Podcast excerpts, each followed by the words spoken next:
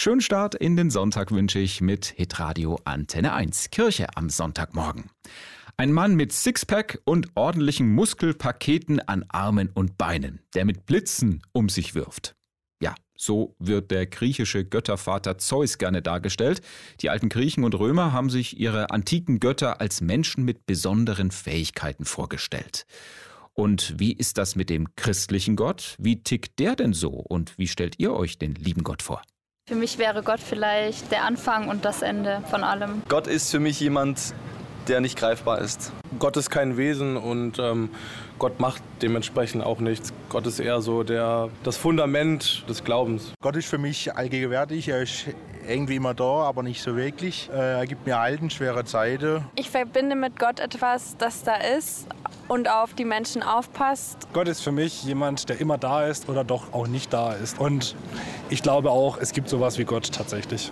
Ein alter Mann mit grauen Haaren und langem Bart sitzt auf einer Wolke, streckt die Hände nach dir aus und lächelt dich nachsichtig an. Ja, das ist so ein Klischeebild, das viele Menschen haben, wenn sie an Gott denken, ist aber gar nicht schlimm, findet der evangelische Pfarrer Horst Rüb aus Convestheim. Man kann sich das, finde ich, ruhig als alten weißen Mann vorstellen, gleichzeitig wissend, meine Vorstellungskraft ist eben nicht groß genug, um Gott zu erfassen. Dann stelle ich mir ihn so vor, weiß aber, er ist noch viel, viel, viel größer. Also Gott ist im Grunde unvorstellbar und trotzdem hat ja jede und jeder von uns ein ganz bestimmtes Bild vor Augen, wenn man so an Gott denkt. Auch Pfarrer Rüb. Ja, ich meine, der christliche Glaube stellt uns Gott ja als den Vater Jesu Christi vor. Und äh, ist für mich persönlich letztlich dann auch das Bild, das ich von Gott habe, das Bild eines liebenden Vaters. Ich weiß, dass manche Menschen Schwierigkeiten haben mit Vater, ja, die eben mit ihrem leiblichen Vater nicht nur gute Erfahrungen gemacht haben. Das gilt für mich persönlich übrigens auch.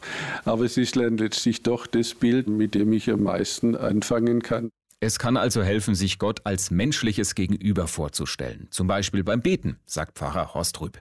Und äh, wie stellt ihr euch den lieben Gott vor? Wie sieht er aus? Wie ist er drauf? Was macht er den ganzen Tag so?